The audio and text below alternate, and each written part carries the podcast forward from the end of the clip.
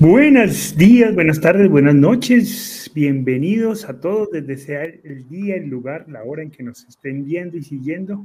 Bienvenidos a un conversatorio más de las 15 tareas del duelo. Hoy ya en diciembre, a mediados de diciembre, terminando este año del 2023, y vamos a tener un tema eh, que yo considero la piedra angular del proceso del duelo, y es nuestra capacidad, cómo desarrollar nuestra capacidad para tomar decisiones. Así que el, el, el, conversatorio de hoy estoy seguro va a ser, va a ser muy útil y esperamos para todos ustedes muy interesante. Hola Chatita, ¿cómo estás? Muy buenas noches a todos. Aquí siempre lista. Ay, siempre lista como los scouts. Sí, señor. en el frente. muy bien. Hola, Pa, ¿cómo estás? Muy bien, muy bien. Muy, muy contento con este regalo que hacemos hoy a, nuestros, eh, nuestra familia de, de, las 15 tareas del duelo con este decisionario y este tema que vamos precisamente a plantear hoy como el tema clave para el trabajo de duelo. Creo que este es el punto fundamental de todo, de todo lo que pueda decirse sobre cómo manejar el duelo, cómo hacer frente al duelo. Y este instrumento que ponemos a disposición de, de nuestra comunidad, pues les va a ayudar muchísimo en esta, en esta oportunidad. Así es, ya, ya tendremos oportunidad para hablar sobre el decisionario de manera más detallada. Eh, hola, hola, hola Mile, ¿cómo estás? Hola, bien. Eh, feliz de estar aquí, como siempre ya eh, habitual que, pueda acompañarle. Y nada, como siempre, eh, preparada para hacer un programa que, que, ojalá sea de mucho aporte y ayuda a las personas que entran a, a vernos. Sí, es muy bien y un saludo para todos los que a esta hora se están conectando con nosotros y nos ven en vivo y en directo y también para aquellas personas que nos van a ver en diferido pues un abrazo enorme para todos. Saludos a Isabel Otero que nos saluda desde Villa Rosario, Colombia. Me dicen que eso es por allá norte de Santander, cerca de Cúcuta. Eso dicen, no sé si Villa Rosario es por allá. Confírmanos Isabel si estamos en lo cierto. Nos saludan también desde México, Graciela Domínguez, desde Colombia, Julia Marcela, María Angélica, en fin. Bienvenidos todos a este conversatorio, todos los que se han venido vinculando. Muy bien. Arranquemos entonces. Eh, hemos decidido titular eh, este conversatorio con una pregunta. ¿Cuándo pasará este dolor? Y es una pregunta que, que fue la pregunta que ha generado todo esto de las 15 tareas y, fue la pregunta que generó también nuestro proceso personal de duelo. Fue la pregunta que la chata se hacía. Chatita, en algún momento preguntaste eso en medio de tu proceso de duelo, ¿cierto? Inmediatamente empezó todo. ¿Cuándo me va a pasar este dolor? Y ni siquiera había empezado como, como lo sentí después. Eso era apenas, un amago. Dios mío bendito. Muy bien, y después de 32 años que cumplimos eh, este noviembre, si no estoy mal, después de, la muerte de mi hermano, eh, pues estamos todavía en eso, tratando de dar respuestas efectivas sobre esa pregunta fundamental, que es la pregunta que generó todo lo que hoy conocemos nosotros como las 15 tareas del duelo, porque fue nuestra respuesta, la respuesta que vimos en algunas personas que hemos tenido la oportunidad de acompañar en este proceso. Así que, pa, pues comencemos dando contexto y preguntémonos sobre la importancia de las decisiones, porque finalmente esa pregunta tiene relación directa con lo que nosotros hemos llamado tomar decisiones. Creo que lo hemos dicho en la introducción, es el eje fundamental del proceso de duelo la toma de decisiones. ¿Cómo es eso de tomar decisiones para poder trabajar esa respuesta sobre cuándo pasará este dolor?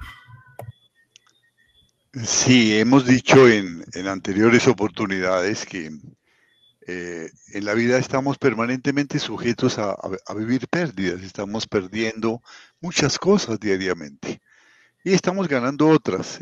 la vida es un PIG permanente, permanente y la naturaleza humana está condicionada para manejar ese PIG, saber aceptar las pérdidas y también, en teoría, saber manejar las ganancias, ¿no? Se supone que esta es, esto es lo que le da sentido a la vida, cuando aprendemos a normalizar las pérdidas para que no nos hagan daño y cuando aprendemos a no eh, eh, exacerbar el ego ni, ni despedirnos cuando tenemos beneficios, cuando tenemos ganancias. Ese equilibrio es precisamente la madurez, lo que buscamos en la vida. Entonces, mm, generalmente esto es un proceso que se hace de manera instintiva y natural. Una pérdida, entonces uno dice, bueno, pero vamos a trabajar, vamos a salir adelante, vamos a conseguir esto, eh, hay que buscar los medios para lograrlo, ¿no? Una ganancia, bueno, vamos a ver en qué lo vamos a invertir, con qué cuidado. Esto es algo que hacemos de manera instintiva, de manera natural. Excepto cuando alguna de esas pérdidas y también algunas de esas ganancias son demasiado, demasiado fuertes. Es decir, son totalmente desusuales en nuestra vida. Pensemos primero en las ganancias. Una persona que normalmente lleva una vida eh, eh, modesta, de, trabajo, una familia sencilla, que tiene lo necesario o que inclusive le falta muchas cosas fundamentales para vivir y un buen día se gana una lotería millonaria. Esto cambia radicalmente su vida y no necesariamente para su bien. Todo depende de las decisiones que tome frente a eso. Y van a ser decisiones muy difíciles, porque su entorno va a cambiar inmediatamente. Esta persona que era un anónimo en la familia y en el vecindario y que escasamente lo saludaban, ahora se convierte en un líder, en una persona importantísima. Y entonces empieza a recibir ofertas de negocios posibles para hacer, de inversiones, de préstamos de la familia, de los vecinos, ¿no? Se vuelve eh, sujeto de, de, de, seguridad, inclusive sujeto de secuestro, si no se cuida, se le cambia absolutamente la vida, absolutamente la vida. Y si no da gusto a los familiares que le están pidiendo ayuda, entonces se rompen los lazos familiares, un desastre. Eh, dicen las estadísticas que el 97% de las personas que generalmente se ganan una lotería y que no tenían una posición eh, económica mm, alta y ganan una lotería importante, antes del segundo año, después de ganarse la lotería, vuelven a quedar sin un centavo, porque no sabían tomar decisiones. Entonces hacen inversiones incorrectas, se meten en líos, se dejan engañar, etc. Esto en cuanto, digamos, a, a los beneficios que da la vida. En cuanto a las pérdidas, también hay pérdidas muy gordas, muy duras, que son, se salen de lo desusual, que producen dos cosas importantes en nosotros. Un profundo dolor que nunca habíamos sentido. Decimos que es esto tan terrible que me está pasando. Y segundo, alteran totalmente el sentido de vida. Lo que creíamos nosotros que era nuestra vida, nuestro plan de vida, nuestro propósito de vida, lo que queríamos hacer, se altera completamente. Dice, ¿para qué ahora? Ahora que murió mi ser querido, ¿para qué estoy haciendo esto? ¿Qué sentido tiene mi vida? Y además siento un dolor inmenso. Decimos que ahí estamos viviendo una pérdida significativa es esa que produce un gran dolor muy desusual que no podemos manejar instintivamente como las otras pérdidas y además trastorna totalmente nuestro plan de vida. Aquí hay que hacer un duelo. Y entonces ante esto, ante esa pérdida significativa, yo diría que hay tres actitudes. La primera, que es muy, muy, muy frecuente y que pasa en los primeros momentos del duelo, es quedarnos paralizados, sin saber qué hacer todo se detiene, no volvemos a trabajar, no me quiero levantar, me quedo paralizado, no sé qué hacer. Es obvio que allí tenemos que buscar ayuda, buscar referentes, personas que hayan vivido duelos similares y que siguieron vinculados a la vida y decirles cómo estás haciendo, lo que hay que hacer, ¿no? Personas que nos acompañen en el duelo, capacitarnos, leer. Hoy en día en la web podemos aprender muchísimo sobre cómo manejar los duelos, ¿no? Ay, pero alguien nos tiene que despertar, levántate por favor, haz algo. ¿No? Entonces, la familia, los amigos, eh, escuchamos eso, tal vez en algunos días estamos totalmente en shock, pero luego en algún momento reaccionamos, entramos a un conversatorio de estos, empezamos a ver que puede haber caminos, etcétera. Esa es la primera actitud, quedarnos paralizados. Hay otra que es más frecuente todavía, que es eh, aplazar la elaboración del duelo. Sí, esta es una tragedia, lo que estoy viviendo, es terrible, mi duelo, ¿no? Eh, inclusive eludirlo, por, por, muchas razones, es muy frecuente, por, porque ahora no tengo tiempo, tengo mucho trabajo que hacer, porque no deseo sufrir y prestarle atención a esto y recordarlo es terrible, porque no deseo hacer sufrir a, mis, a mi familia, a los que están conmigo. Entonces, ¿para qué hablamos de eso? Por favor, no hablemos de eso y, empezamos a aplazarlo, empezamos a eludirlo, ¿no? Porque tengo muchas obligaciones vigentes de mucha índole, no, no quiero hacer daño, etcétera. Esa es una segunda actitud. Y hay una tercera actitud que es la que estamos recomendando desde hace mucho rato en estos programas, en estos conversatorios de las 15 tareas.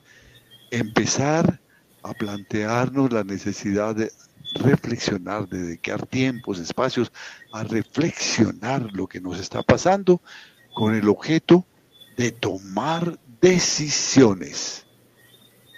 no, no basta con la reflexión sino que hay que tomar decisiones. Hay que realizar una acción que sea desusual, algo que no estábamos acostumbrados a hacer. Y entre más desusual, mejor. Una buena acción, claro. Entre más diferente de lo que hemos hecho todos los días, mejor. No es necesario que sea una gran decisión que implique grandes riesgos, grandes costos, grandes tiempos. No, se comienza por pequeñas decisiones, pequeñas decisiones pero todos los días tomo decisiones. Y lo hago con la convicción de que primero rindo un homenaje a la memoria de mi ser querido, que no se murió dándome la orden de que sufriera por el resto de la vida, sino que siempre había deseado mi felicidad y por eso lo llamo ser querido. Entonces lo hago. Segundo, porque, porque sé que la vida continúa si soy un padre de familia, si tengo una esposa, si tengo unos hijos, si me tengo a mí mismo, si tengo un trabajo, si tengo unas obligaciones, si tengo unos sueños, si tengo unos retos, esos están ahí vigentes. Entonces hay razones para hacerlo. Entonces hay razones de índole personal, de índole afectivo, de índole económica de sentido común. Tengo que solucionar esto que estoy viviendo y para eso empezar a reflexionar qué me está pasando, cuál es el sentimiento más fuerte que me está invadiendo, que me tiene paralizado, que me hace daño, cómo lo manejo, cómo lo sano, cómo lo normalizo para que no me haga daño y fundamentalmente cada vez que reflexiono tomo una decisión. Entonces, como consecuencia de eso, voy a escribir lo que estoy pensando. Como consecuencia de eso, voy a hablar con fulano de tal. Como consecuencia de eso, voy a buscar a alguien que me acompañe en esto. Como consecuencia de eso, voy a sentarme a meditar, a pensar, a respirar, a orar. Como consecuencia de eso, voy a salir a hacer ejercicio. Como como consecuencia de eso voy a componer una canción, voy a danzar, voy a pintar, voy a cocinar, voy a salir a sembrar un árbol, voy a buscar un amigo que me, que me acompañe. Tantas decisiones pequeñas y grandes. Son las decisiones la clave de que este proceso no se encapsule y nos siga haciendo daño por mucho tiempo. Hasta el siglo pasado a esto le ponían un tiempo y entonces si después de determinado tiempo no se sanaba el duelo, decían que era un duelo complicado. Hoy sabemos que no hay duelos complicados, que hay duelos en donde no tomamos decisiones. Entonces nos quedamos ahí atrapados en el tiempo, atrapados en el pasado, percibiendo un futuro que tampoco existe todavía, que va a ser negro. Y nos olvidamos de vivir nuestro aquí y ahora, que es el lugar donde se toman las decisiones. Esta es la clave, decisiones, decisiones. No nos cansaremos de tomarla. No importa que estés agobiado de dolor, precisamente por eso tienes que tomar decisiones. Es que cuando estás agobiado de dolor, tienes que tomar al menos la decisión, si yo siento un dolor en el brazo muy fuerte o en el pecho, de ir al médico, de ir al masajista, de hacer ejercicio. Alguna decisión tengo que tomar. Igual pasa con los dolores emocionales y con el dolor del duelo. Lo más importante tomar decisiones. Es que no tengo alientos. No, no, no es necesario que tomes grandes decisiones por ahora. Comienza con pequeñas decisiones, con hacer cosas diferentes a las que estabas acostumbrado a hacer. Esto sobre las decisiones para que podamos iniciar hoy nuestro programa. Muy bien. Eh, Chata, ¿tú recuerdas alguna, las primeras decisiones que tomaste en el proceso, en tu proceso de duelo? Yo tomé decisiones inmediatas, no tenía la conciencia que tengo ahorita de la importancia de esas decisiones. Yo creo que las hice, las tomé como por inercia, como por, como por salir de ese dolor, tomar una decisión que, me quitara ese dolor, porque, porque si yo me quedo quieta, eh, pues eh, hubiera sido una cosa muy mala, no haber, no haber tomado decisiones tan tempranas como las que tomé. Eh, esas fueron muy efectivas, afortunadamente, y ahora es que me vengo a dar cuenta, eh, en la medida en que hemos, nos hemos metido en las 15 tareas, que la importancia de ellas. Por Dios, si, si yo no las hubiera tomado tan rápido, mi duelo hubiera sido mucho más largo y, y, eso aminoró el tiempo de dolor, esas decisiones acertadas y que fueron eh, decisiones buenas que ocasionaron movimiento, porque, porque hubiera podido tomar decisiones malas y hubiera, eh, en forma pasiva y me hubiera quedado allí. Entonces fueron muy importantes mis decisiones inmediatas que tomé por el avance del duelo. Pero Fíjate, la ética ah, eh, dice una cosa muy importante, decisiones acertadas, ¿no? ¿Cómo saber que la decisión que estoy tomando es acertada? Por eso decimos, previa a las decisiones es importante un trabajo reflexivo. ¿Qué estoy sintiendo? ¿Cómo lo estoy sintiendo? ¿Quién me puede ayudar? ¿Cómo, puedo eh, ilustrarme sobre eso? Lo que pasa es que a veces nos quedamos ahí, en ese trabajo reflexivo, que es muy importante. Y como consecuencia de eso, entonces voy a realizar una acción eso tiene una, profunda significación eh, en, psicología. Hay, una escuela de, la,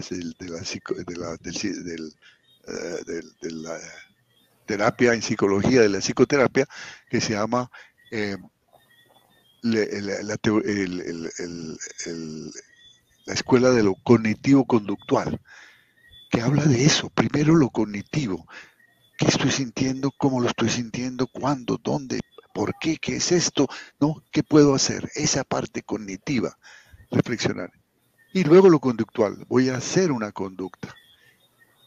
Y esa conducta está motivada por la reflexión, entonces la posibilidad de equivocarme pues es poca, porque voy a tomar una decisión pequeña, voy a tomar la decisión, por ejemplo, de rearreglar el cuarto donde estaba, bueno, esa no es una decisión pequeña para muchos, pero sí de, empezar a, limpiar, a regar las cosas de mi ser querido, de levantarme, de no quedarme en la cama, ¿no? de levantarme a hacer ejercicio, a orar, pequeñas decisiones.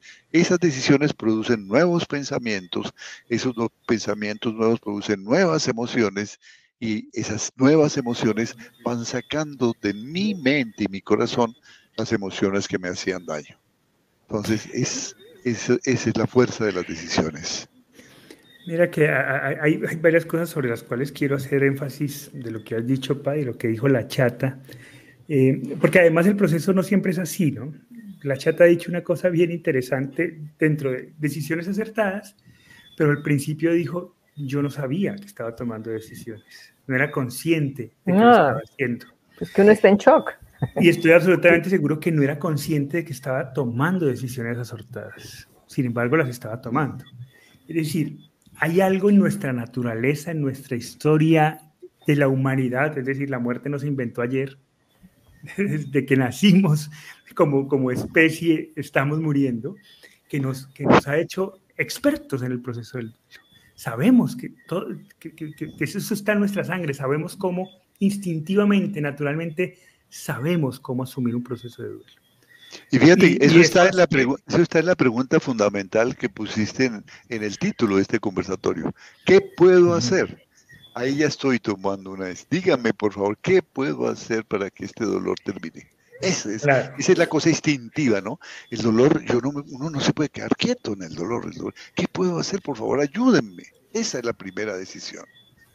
Esa. Y a, lo que voy, a lo que voy es que la chata sencillamente comenzó a tomar decisiones y no era consciente de hacerlo. Sin embargo, lo hizo y tomó decisiones acertadas sin proceso de reflexión previo. Por, por, por instinto. Por instinto, por instinto. Y esto, digamos, en el caso de la chata, eso no sucede en todas las personas. En el caso de la chata es interesante. Pudo haber salido mal, digamos, también pudo haber tomado decisiones equivocadas también, está dentro de las posibilidades, simple, era su instinto hablando, em, pero resultó bien. Y esta naturaleza... Pero yo, yo, yo, yo, te, yo te recordaría algo, porque en este momento yo diría que tal vez no había una, una, una forma organizada de la reflexión, pero sí reflexionábamos. Reflexionábamos en familia, leíamos, y hablábamos con las personas. Recuerdo que teníamos una persona, un, asesor espiritual, que cada vez que llegaban sentíamos que era la persona que nos llegaba con escritos, ¿no? Empezamos a, leer las obras de, Tony de Melo, cosas de eso. Algo, en alguna parte tiene que estar la respuesta a eso. ¿Qué puedo hacer? Entonces, sin que fuera una cosa estructurada, sí había una pequeña reflexión. Sí, a lo que voy, a lo que voy es que no había una reflexión consciente. Que de hecho lo, acaba de decir la chata. lo acaba de decir la chata. Yo no era consciente de que estaba tomando decisiones acertadas, no era consciente ni siquiera de que estaba tomando decisiones, ni de la importancia de tomar decisiones. Sin embargo, las tomaba. Claro, en el proceso y en esa naturaleza, pues uno busca salidas y lee y pregunta y hay, diálogo en familia y eso permite que el instinto se ordene y, y, seguramente en ese entonces permitió que las decisiones fueran acertadas, porque había un proceso de investigación previa, lógico, muy instintivo. Hablaba del instinto. A lo que voy es que este, este impulso natural, eh, que, hace parte de, nuestra naturaleza, eh, muchas veces puede llegar a confundir a las personas en cuanto y tanto que se puede creer que el proceso del duelo es una cuestión de tiempo. Porque como no soy consciente de que estoy tomando decisiones, puedo llegar a pensar que estoy sanando porque pasó el tiempo. Y entonces el tiempo es lo importante. Porque no fui consciente del proceso de toma de decisión. Sin embargo, lo que sucedió es que la chata en su instinto y en su manera de, ver la vida y, digamos en la dinámica familiar, de alguna manera logró los mecanismos adecuados para tomar decisiones. Y fue esa toma de decisiones lo que hizo que avanzara en su proceso de duelo, no el tiempo. Eso es lo que quiero ah, recalcar. Un poco para romper ese mito, porque lo primero es eso, ¿cuánto tiempo va a durar esto? El tiempo puede ser un mes, puede ser diez meses. El tiempo no es el factor relevante. El tiempo puede ayudar si tú estás tomando decisiones, pero se puede congelar si tú no estás tomando decisiones. Luego, no es el tiempo el factor determinante, sino la capacidad que tengas para tomar decisiones.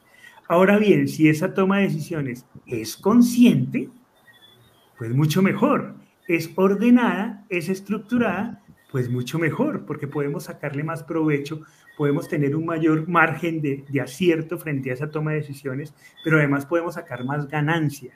Hacemos que nuestro instinto actúe, pero además logramos ganancia. Ahí lo que tú llamas el, el crecimiento postraumático. Tenemos la oportunidad no solo de sanar el dolor, sino de aprender y crecer y ser mejores seres humanos a partir del duelo.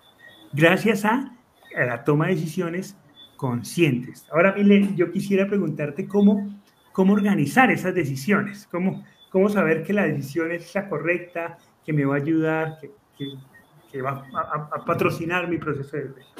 Antes de responder esa pregunta, quería hablar de algo porque escuchando lo que han dicho, bueno, y creo que eso también está relacionado un poco con la pregunta, sí, veo que lo que, que, algo que nos falta en sí como, como seres humanos es esta parte de, de autoconocimiento, ¿ya? Y no solamente eh, después o a través de un proceso de duelo. Sin embargo, un proceso de duelo, cualquiera que este sea, también nos lleva como esta exploración interna. Cuando escucho a la chata, y bueno, que le conozco, la, la chata es una mujer de acción, ¿ya? Eh, ella, ella de tomar decisiones.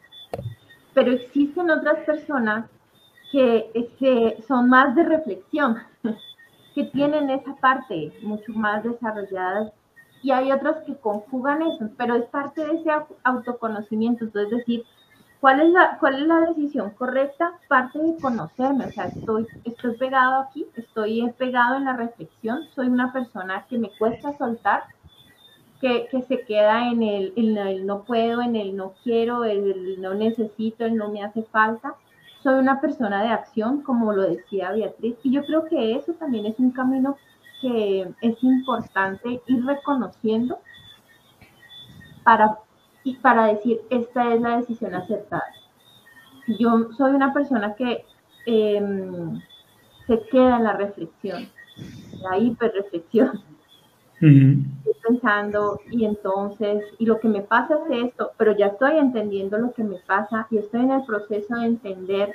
Y, y soy consciente de eso, digo, ok, tengo que parar y ya tomar la decisión.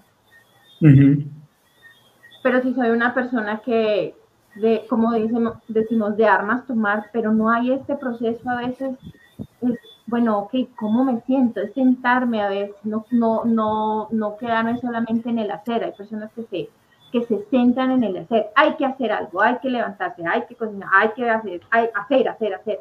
Ok, esa decisión de hacer también tiene que tener un fundamento, porque no se trata de hacer por hacer. Finalmente, esa conjugación es lo que me va a permitir entender cuál es la decisión correcta. Porque primero me estoy escuchando, porque primero estoy escuchando mis pensamientos, primero estoy escuchando mis sentimientos, estoy escuchando mi cuerpo. ¿Ya? Y esa, esa va a ser la guía para decir, ok, este es el camino. Y yo creo que insisto mucho en el tema a veces de, no soltar, ¿sí? De, decir que es que es que no puedo, es que no quiero, es que no, no soy capaz. Hay personas que se quedan mucho en el pensamiento de esto es duro, esto es duro, esto es duro. Sí, es duro, ok. Nadie te discute eso, pero ya te estás quedando mucho en ese pensamiento, en esa reflexión, que ya ni siquiera es una reflexión me hace falta el accionar. Tengo que empezar a dar paso. Entonces, creo que eso es lo que me, la, guía que yo puedo tener em, para, para decir, este es el camino correcto. Empezar a conjugar esas dos, empezar a juntar, que no vayan de manera paralela, sino que se unan. Sí, de acuerdo. La, ideal entonces es encontrar ese equilibrio entre la reflexión y la acción.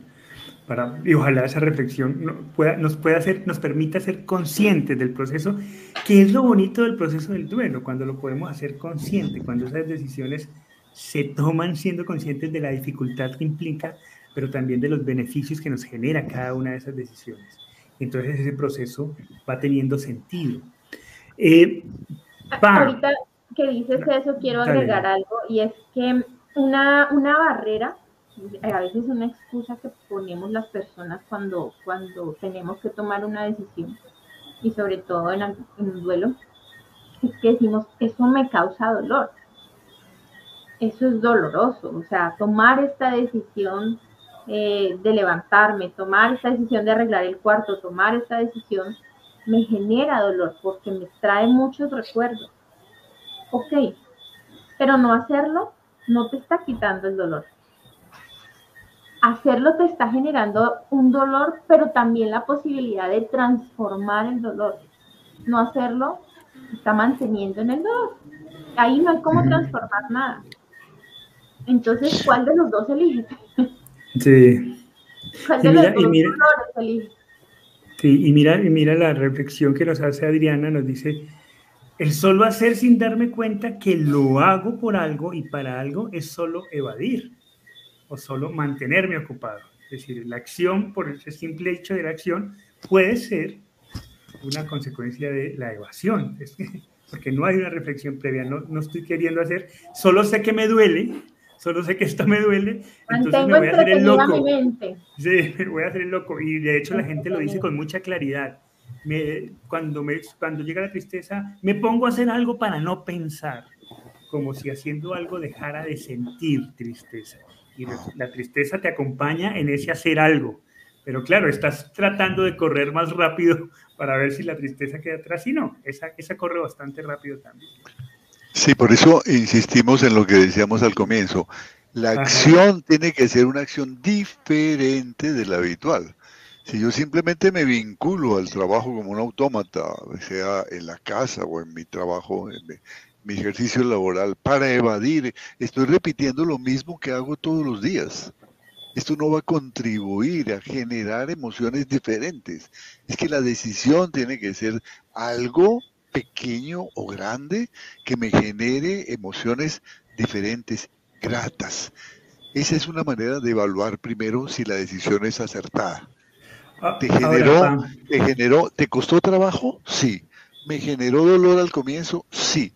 Pero luego te generó una situación grata? Sí. Eh, yo pondría el símil de cuando estamos enfermos y vamos al médico. Y entonces nos dice hay que poner una inyección, pero es muy dolorosa. O dice hay que hacer una intervención quirúrgica. ¿no? Y esto le va a tener unos días de incapacidad.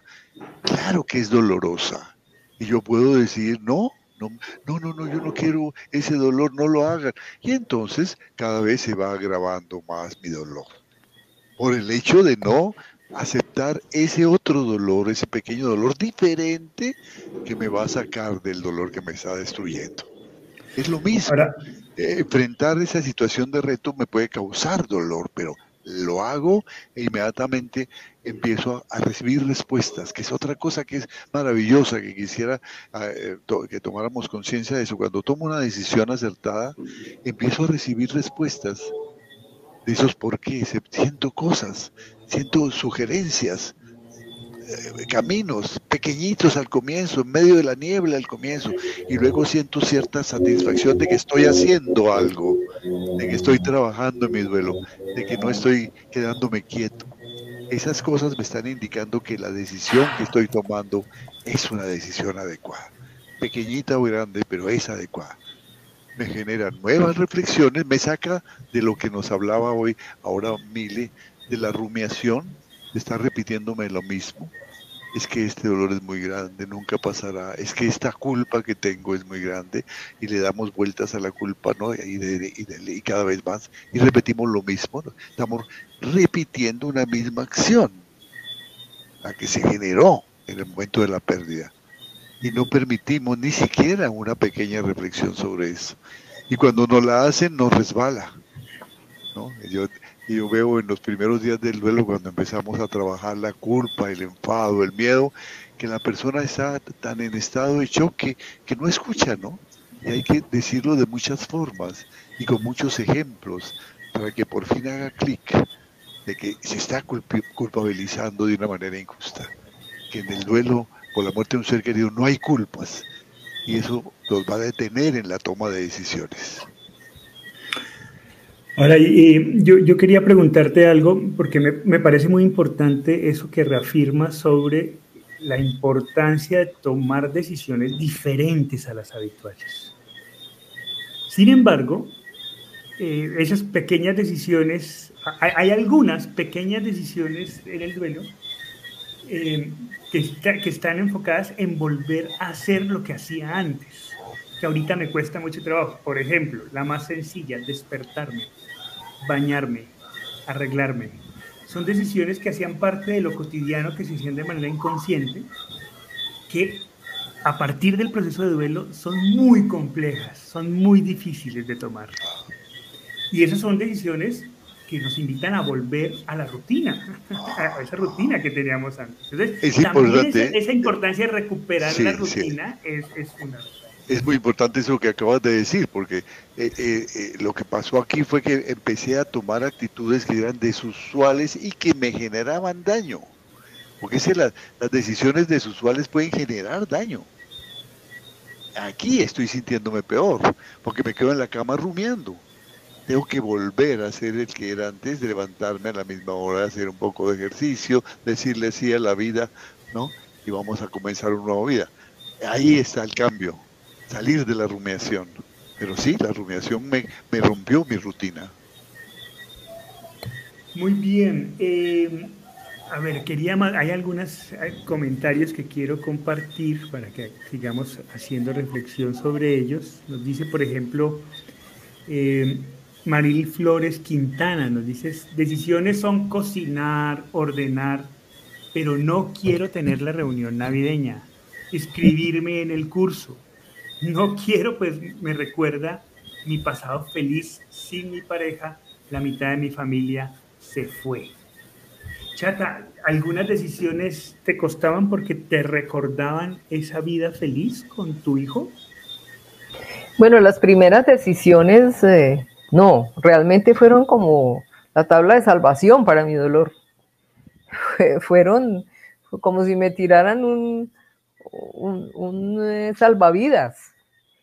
Y, además, eh, en este momento puedo reflexionar la importancia de esas decisiones que, se toman durante el duelo, porque son decisivas en la vida. Son, eh, el, duelo nos, va a producir un cambio completo de vida. A mí me cambió la vida completamente después de Hugo Alejandro. Yo tenía una vida antes con Hugo Alejandro y, otra sin Hugo Alejandro. Entonces las decisiones fueron tan importantes para rehacer mi vida y para, y para el cambio que debía tener para poder seguir viviendo sin él. Entonces, yo creo que es, eso lo debemos tener muy en cuenta porque es muy importante en, el futuro. En el, primer momento, cuando se tiene el, dolor, es muy difícil pensar eso y reflexionar eso. Pero después de que yo he vivido 32 años sin mi Alejandro físicamente, realmente esas decisiones fueron muy importantes para mi cambio de vida, para iniciar, para darle sentido a mi vida. Entonces, hay que tener muy presente eso y esa palabra decisión para mí en el duelo es supremamente importante. Pero mira, ¿cómo hacías con esta? Porque es que Mali hace un análisis bien interesante y dice, ok, hay decisiones como cocinar, ordenar, pero hay otras que me recuerdan momentos específicos que, en las que era muy feliz con esa persona que ya no está en este momento. Por ejemplo, para Malin era la reunión navideña, seguramente con su pareja, la Navidad era una época importante.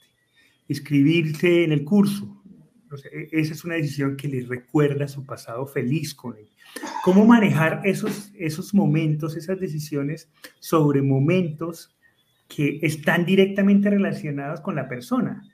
La Navidad, eh, sin duda alguna, la Navidad giraba mucho en torno a Alejandro en nuestra casa, porque la adornaba, porque, digamos, le metía mucha vida a la Navidad, le gustaba mucho la Navidad cómo tomar decisiones sobre esas fechas, sobre esos espacios que nos recuerdan que éramos felices con esa otra persona y que esa otra persona ya no está. Yo creo que esas decisiones yo las tomé haciéndole un homenaje a Alejandro y dejándome guiar por él, porque, porque siempre he dicho que yo, yo tomé decisiones pensando en lo que él me estaría diciendo que hiciera. Entonces, esas decisiones eh, aunque dolorosas por, porque no, está su presencia, eh, fueron tomadas siempre pensando en él. Y, obvio y lógico que, causan mucho dolor porque hay un vacío muy grande. Entonces, pero eh, al final es, son buenas decisiones. Al final es, es, es una medicina salvadora, porque nosotros quedamos aquí en este espacio-tiempo eh, mientras nos, vamos a encontrarnos con ellos y, debe ser de la mejor forma posible y que su muerte, eh, la decisión que tomemos sea eh, muy, muy enriquecedora para, para él, viéndonos progresar y, para nosotros sabiendo que, somos luchadores y que logramos salir de ese dolor. Muy bien. Hay una cosa muy interesante, ese análisis, lo que nos dice Meryl, da para mucha, mucho, mucha reflexión. Decíamos que antes de la decisión está la reflexión. Y ella está reflexionando muy profundamente sobre el asunto, ¿no? Dice decisiones como cocinar, ordenar, pero no quiero tener la reunión navideña. Es que ordenar y cocinar no supone tener la, reunión navideña que habitualmente tenías, con mucha familia, con mucha música, con baile, tal vez con algunos, eh, algo de licor, ¿no? Puede ser una cosa mucho más sobria, pero no por eso menos digna, una reunión en familia para abrazarnos, para llorar un rato, para recordar, ¿no? para, tal vez para escuchar una música más delicada, al nivel de lo que nuestro cuerpo lo está diciendo. Pero allí ya hay un cambio, lo primero.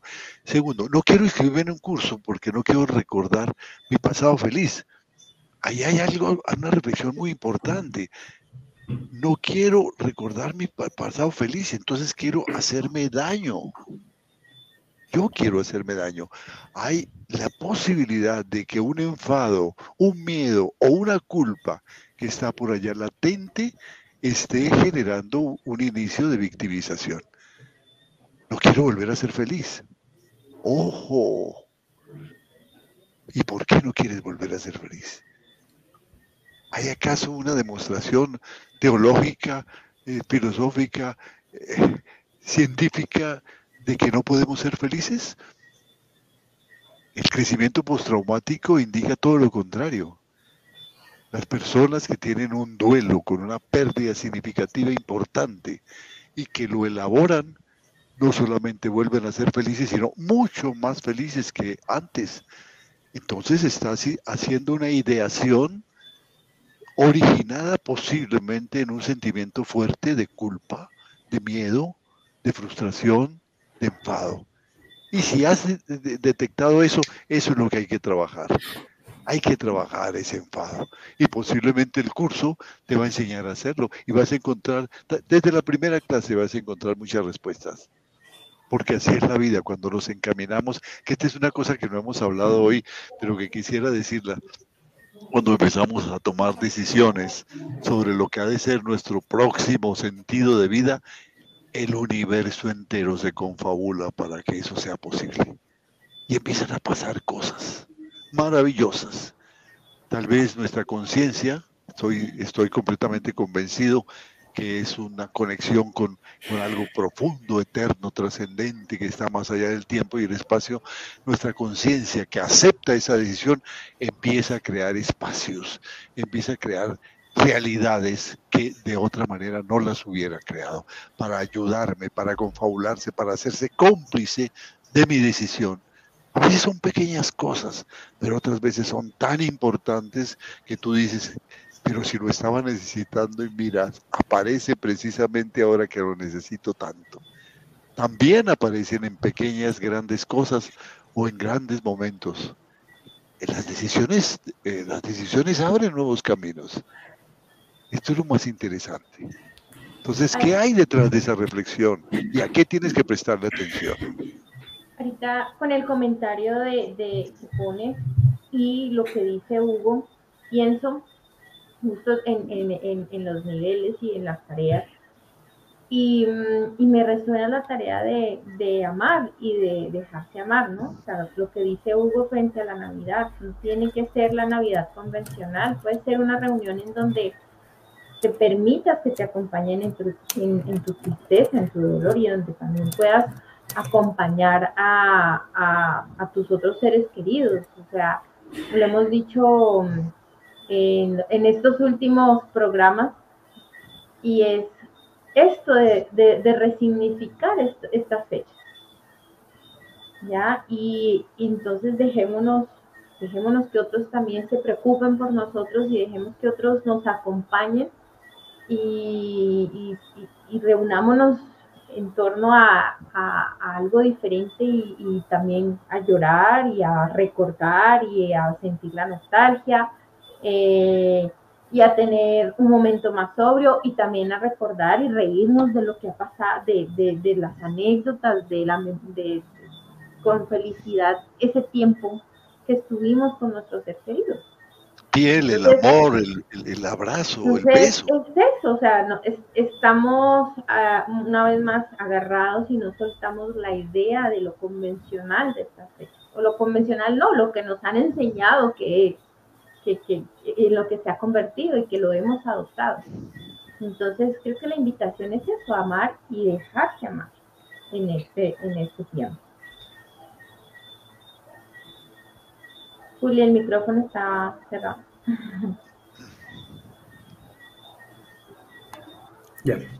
Bien, quiero, quiero compartir algunos comentarios, eh, porque ya estamos acercándonos al, final del conversatorio, eh, que me parecen muy interesantes. Vamos a Marta Isabel, por ejemplo, nos dice, cuando empecé a tomar decisiones después de la muerte de mi esposo, llegaron seguidos la muerte de mi hijo y mi madre. Quedé devastada. Hasta ahora empecé a tomar decisiones. Por ejemplo, cocino lo que a ellos les gustaba y hablo sola diciendo, hoy cocino lo que a ustedes les gustaba. Decisiones después de más de tres años. Después de esto les digo que para mí se acabaron las navidades. Y luego aclara, me refiero a las festividades de Navidad, que es un poco lo que tú dices, ¿no?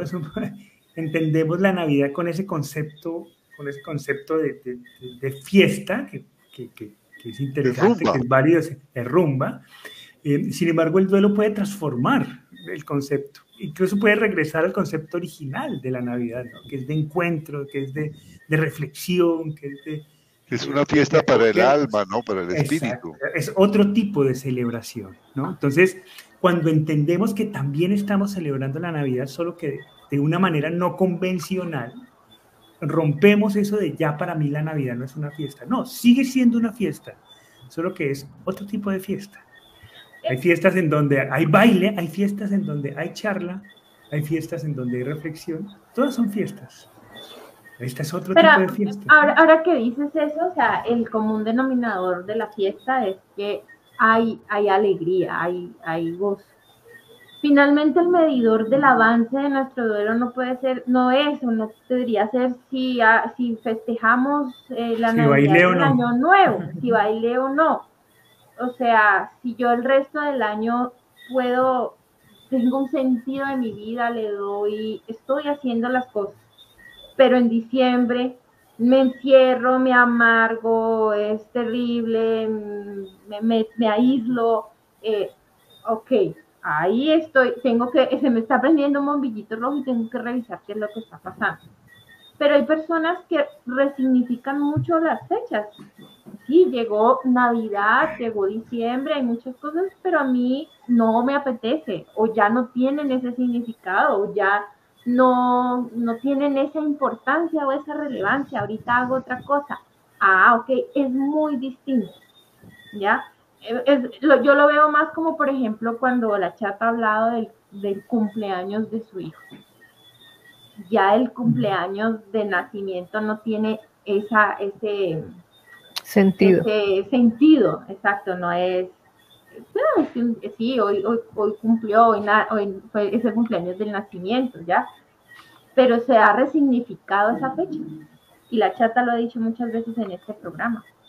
Ahorita, digamos que la que cobra más sentido y, la que se conmemora con mayor eh, amor, cariño, significado, es la fecha en la que falleció. Entonces creo que es lo mismo, a veces como que nos, em, nos enfrascamos en, el en como que el medidor tiene que ser si bailé, tomé, comí mucho en, estas dos fechas, ¿no? Es, es cómo estoy viviendo. Y si estoy viviendo de otra manera, pero siento paz, siento tranquilidad, está bien, por ahí es también. Y fíjate que cuando lo permitimos eh, participar de la Navidad con serenidad, de otro tipo de, de, sentimiento, eh, se van abriendo espacios para experimentar, por ejemplo, también la tolerancia, porque seguramente escuchamos la música de fiesta del vecino y en lugar de enfurecernos por eso, sabemos que, bueno, afortunadamente él en este momento no está viviendo un duelo fuerte. Tal vez haya vivido en otros momentos uno tan grande como el mío, pero en este momento él tiene derecho a estar feliz. La solidaridad, y entonces empezamos a ayudar a otros que están tal vez sufriendo más que yo en un, en un orfanato, en un ancianato, en una cárcel. Y empezamos a pensar qué actividades podemos hacer en Navidad. La compasión se van generando el solo hecho de aceptar que no me aíslo, que no me voy a rumiar a mi cuarto solo, cerrado, para no escuchar nada, sino que permanezco en ese momento en el que está la humanidad, mi entorno, mi comunidad, de una manera serena, de una manera reposada, de una manera madura, de una manera reflexiva, me abre a vivir otro tipo de emociones muy positivas que van a contribuir a que todas esas emociones dolorosas se vayan desalojando en interior. Muy bien. Tenemos muy poco tiempo y quiero compartir algunos, la mayor cantidad de, de, comentarios. Así que, por favor, si van a hacer algo, traten de ser muy concretos, algún comentario frente a lo que nos comparte la gente. El primero que quiero compartir es, es un, mensaje de Abril, a quien le envío un fuertísimo abrazo. Abril. Está, un abrazo, Abril. Un gran abrazo, Abril. Estamos en diciembre, pero Abril está presente en este mes también. Abril, Abril, está pasando la reciente muerte de su padre y quisiera enviarle un fuerte abrazo. Sé que está, está atravesando un momento difícil, pero pues también sabemos de, la, de su fortaleza y de su de su gran capacidad para asimilar y transformar estos momentos difíciles. y ella sabe que aquí estamos. Y aquí estamos. Así que un abrazo enorme, Abril.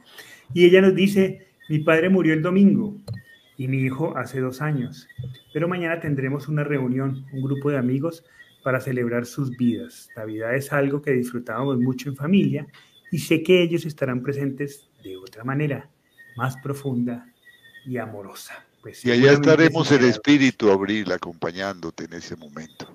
Gracias por compartirnos.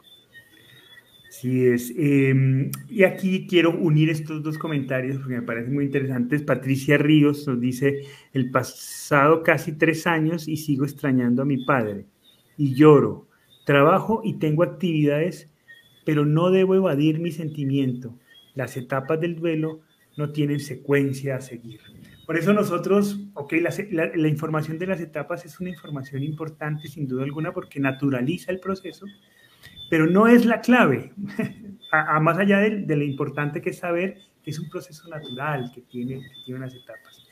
Por eso insistimos en las decisiones. Por eso insistimos en, en no esperar, a no sentarnos a esperar a que las etapas evolucionen, porque como tú misma lo has dicho, no tienen secuencia. Entonces sí, nos, nos dicen que esto es un proceso natural. Pero para poder avanzar en ese proceso, es importante tomar decisiones, ponernos tareas. Por eso te invito a pensar más en términos de tareas que en etapas. Que, que qué bien que tienes la información de las etapas, pero ahora busca en esas etapas, para transitarlas, hacer tareas, tomar decisiones en ellas. Es como si en el Tour de Francia esperáramos que pasen las etapas. Hay que pedalear en esas etapas. hay que hacer ese, esfuerzo grande. Y hay que alimentarse de manera correcta, y hay que descansar. Hay que hacer los ciclistas, los ciclistas que, no duermen una noche de esas no, no, no rinden y seguramente no terminan el tour. hay que tomar decisiones porque estamos en una eh, prueba difícil. Y entonces dicen que el Tour de Francia es la carrera más deportiva más difícil que existe. Entonces para poder terminarla hay que tomar decisiones, alimentar, y decisiones desde meses antes para poder vivir esta, este, esta experiencia. Así que igual, igual es con el duelo. Y Oscar nos dice una cosa interesante también, nos dice, la muerte de mi hijo me hizo reescribir la vida, el futuro y el presente. Ha sido difícil retomar todo, aunque no se retoma de la misma manera. Y esto es interesante. Claro que no se retoma de la misma manera y eso no necesariamente es una, es una, mala, una mala noticia. Puede ser que la retomemos de una mejor manera. ¿De qué depende? Adivinen, de nuestras decisiones, una vez más. Como no la retomamos de, de la misma manera, hay dos opciones. O una mejor manera o una peor manera. ¿Quién decide eso? Nosotros. Eh, y aquí nos compartía otra cosa, que se parece que se me fue el comentario de él. Por aquí lo encuentro. Bueno, ya lo, ya lo encontraré. Eh, nos dice, nos dice Manning, de la que estábamos hablando, gracias Hugo Castelblanco, pero ¿por qué me duele? Siento nostalgia era feliz y no lo sabía. Ahora no está. Hago referencia al curso del gimnasio, de la carrera, bordado o algo. Lo echo de menos. pregunta Marilyn, ¿por qué duele esto? Claro, porque tienes una pérdida significativa que va a transformar tu vida. Todos los procesos creativos del ser humano duelen. ¿Sabías eso? En la adolescencia a los muchachos les duelen los huesos, pierden el equilibrio. En, el, tener un hijo es en el parto es doloroso. El, cambiar de ciudad para ir a, estudiar a otra parte o a otra experiencia es doloroso porque se dejan muchos apegos la madurez es dolorosa porque se abandona la juventud. La adolescencia es dolorosa porque se abandona la niñez. La edad madura es dolorosa porque se abandona la edad madura donde se tenía el conocimiento y la fuerza para hacer cosas con ese conocimiento. Cuando llegamos a la vejez, pues tenemos el conocimiento, pero ya no tenemos la misma energía para hacer todo lo que quisiéramos hacer. Cada acto importante de nuestra vida es doloroso. Lo importante es qué hacemos con él nuevamente, qué decisiones tomamos para que eso se convierta en algo útil, en algo que nos haga crecer y que nos dé felicidad más allá de la simple alegría explosiva que puede producir algún hecho, esa felicidad que es ese estilo de vida de que lo que estoy haciendo tiene sentido, de que estudiar tiene sentido, cuando vaya con nostalgia agridulce a mi estudio o a mi gimnasio, tiene sentido, estoy trabajando por mi salud, él quería verme bella, él quería verme bien, él quería verme saludable y yo también lo necesito. Claro, y el, y el ejercicio duele, ¿no? Todo lo que, los cambios importantes duelen en la vida. Julio César nos dice, antes de llegar a esas decisiones de vida hay que vivir las emociones, enfrentarlas, vivirlas. Totalmente de acuerdo, Julio, solo que mira que el, tema de las decisiones es un eje transversal. Para poder vivir las emociones, pues hay que decidir vivirlas. Muchas veces en el proceso de duelo no, nos negamos a tomar esa decisión. No lloro porque le hace daño a mi familia, no lloro porque le hace daño y al espíritu de mi ser querido, no lloro porque no quiero hacerme sentir mal, entonces no tomo la decisión de expresar mis emociones. Entonces, incluso para vivir las emociones, debemos tomar la decisión de vivir las emociones. Por eso es tan importante este tema de las decisiones y comenzar a plantearnos esa necesidad del día a día.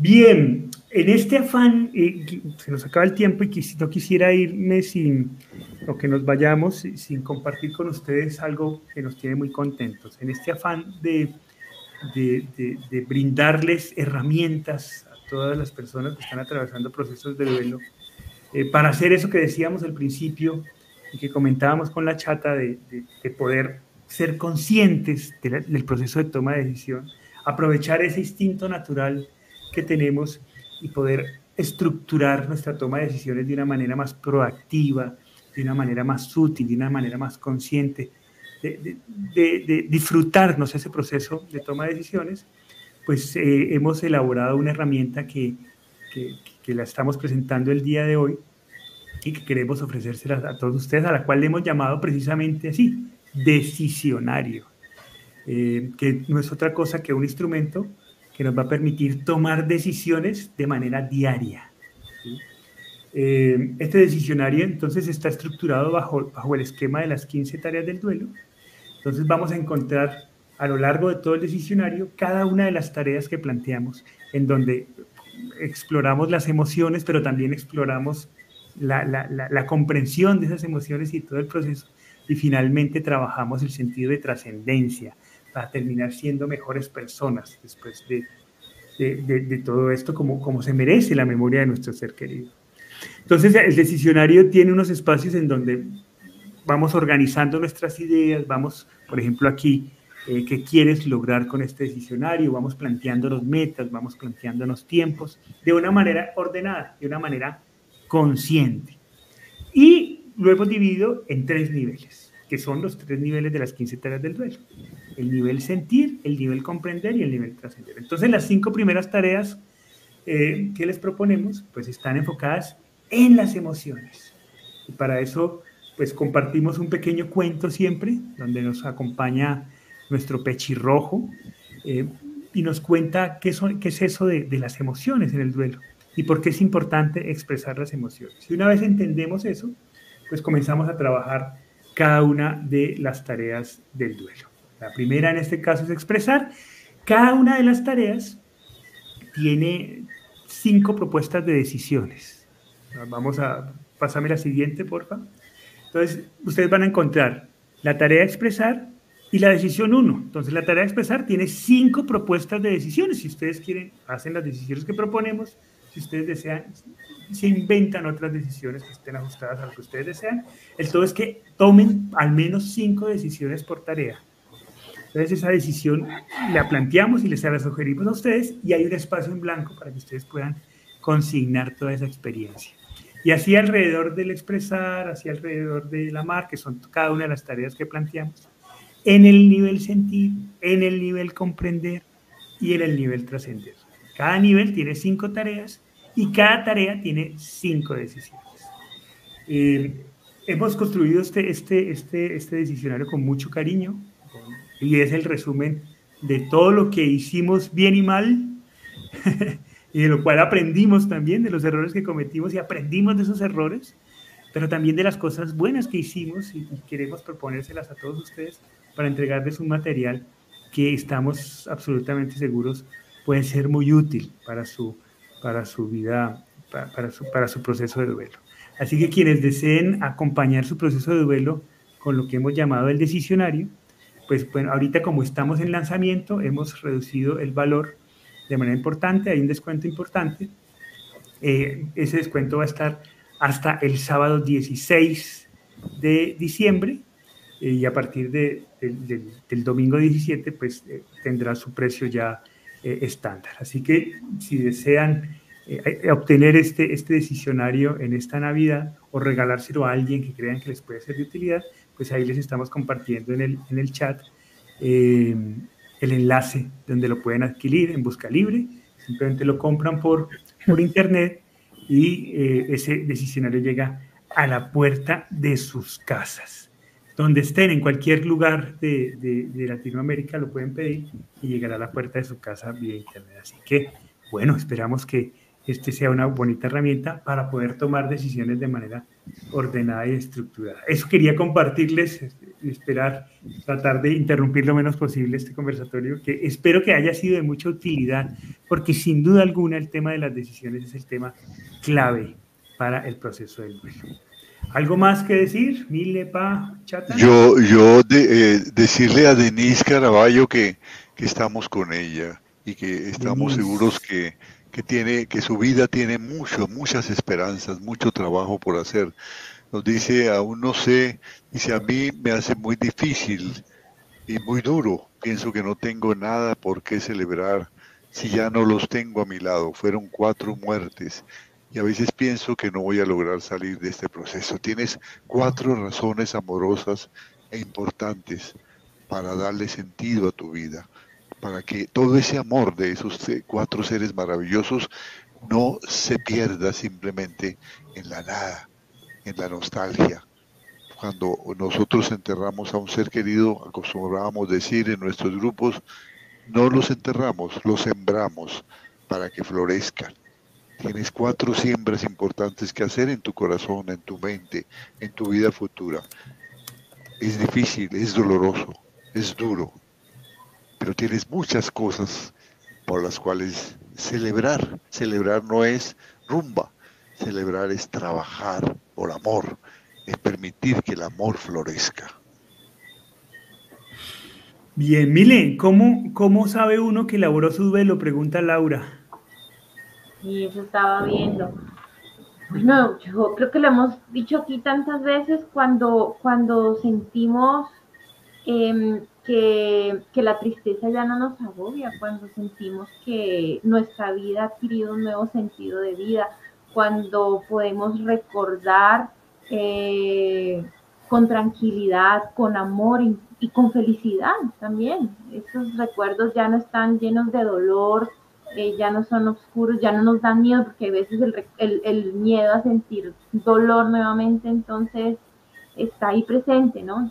Eso, eso es, e, esas como, son como los indicadores de que vamos por buen camino o que nuestro duelo ha resuelto. Ya no tenemos rabia, ya no tenemos enojo, ya no tenemos miedo, sino que eh, podemos recordar, podemos hablar de eso eh, y sobre todo le hemos encontrado un nuevo sentido.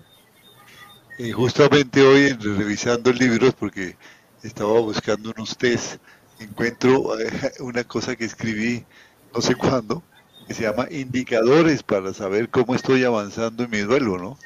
Y son, eh, eh, escribí 15 en ese momento, ¿no? Reflexionando sobre lo que he aprendido de nuestra vida y de otros. ¿Cómo, ¿Cómo sé? Porque me siento cada día más seguro y poco a poco he ido redescubriendo una sensación de calma y serenidad que me permite llevar mi proceso de duelo de manera libre y a mi propio ritmo.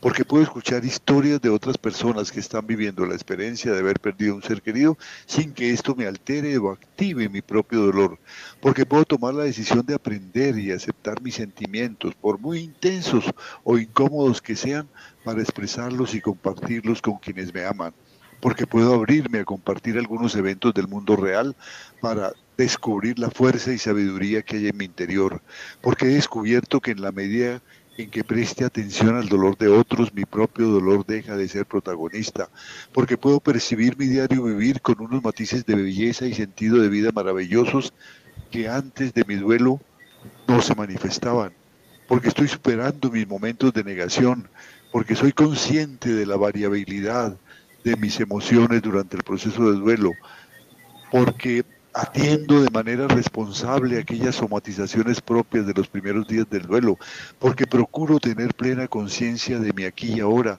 porque soy consciente de que cada día puedo mejorar las relaciones con mi entorno familiar, laboral y social sin victimizarme, porque presto atención al riesgo de desarrollar un trastorno emocional mayor, ansiedad, depresión y trastornos alimentarios, porque he decidido inscribirme para realizar esos estudios profesionales que siempre he deseado desarrollar o para fomentar esa afición que siempre me ha apasionado.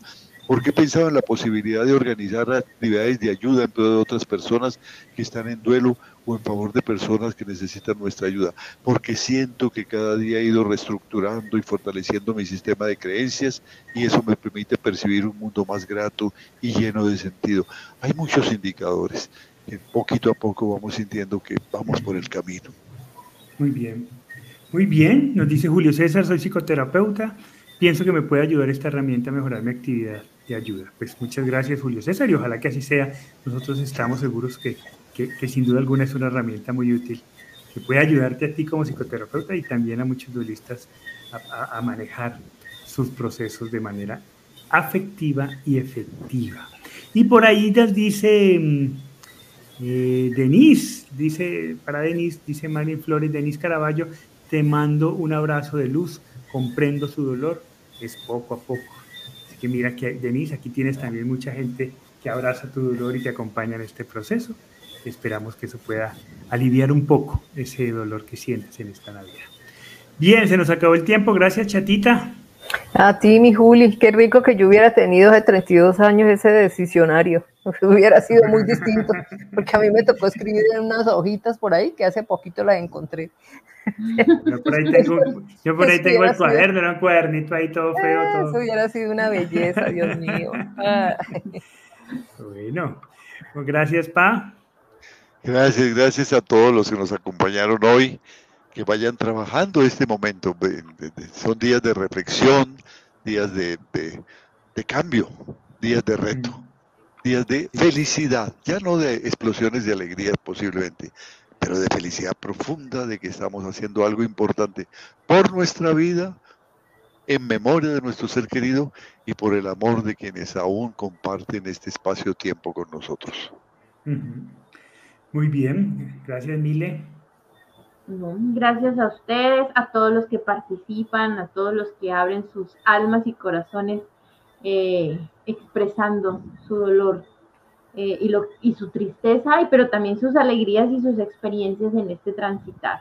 Y bueno, muchas gracias también a todos los que por ahí han puesto sus comentarios felicitándonos y agradeciéndonos por este, por este regalo de decisionario. Así es. Laura nos dice, gracias, me iluminaron con mi duelo, gracias a ti, Laura, por confiar que este espacio pueda ser un espacio seguro para ti y útil sobre todo. Así que también gracias por tu confianza en nosotros y en estar aquí. Y a todos ustedes, muchas gracias también por acompañarnos. Eh, seguramente la próxima semana vamos a hacer un conversatorio un poquito más corto, eh, pero vamos a hacer algo especial porque ya se acerca la Navidad y queremos pues acompañarlos en ese momento también de Navidad, con algo que no sé, todavía no hemos pensado, pero seguramente haremos algo, algo especial para, para hacer de ese día también algo, algo importante para todos ustedes. Eh, les enviamos un fuerte abrazo. Recuerden, si les gustó el conversatorio, compártanlo. Esa es la mejor manera de apoyar este espacio y de permitirnos crecer y poder llegar a más personas con este mensaje. Así que compártanlo. Otra manera de apoyarnos es suscribirse al canal. Recuerden en YouTube las 15 tareas del duelo Ahí así se llama el canal, o también pueden seguir a Milena en su, en su, en su, en su canal de YouTube y en su Instagram como psicóloga Milena Casas. La encuentran así, de, de, esa manera, en estas dos redes sociales. Esa también es una muy buena manera de apoyarnos, suscribirse a nuestro canal, entran al canal, ahí hay un botoncito rojo que dice suscribirse, eso es gratis, simplemente le dan clic y esa es una manera fantástica en que nos pueden apoyar e invitando a todas las personas en las que crean que este espacio les puede ser de utilidad.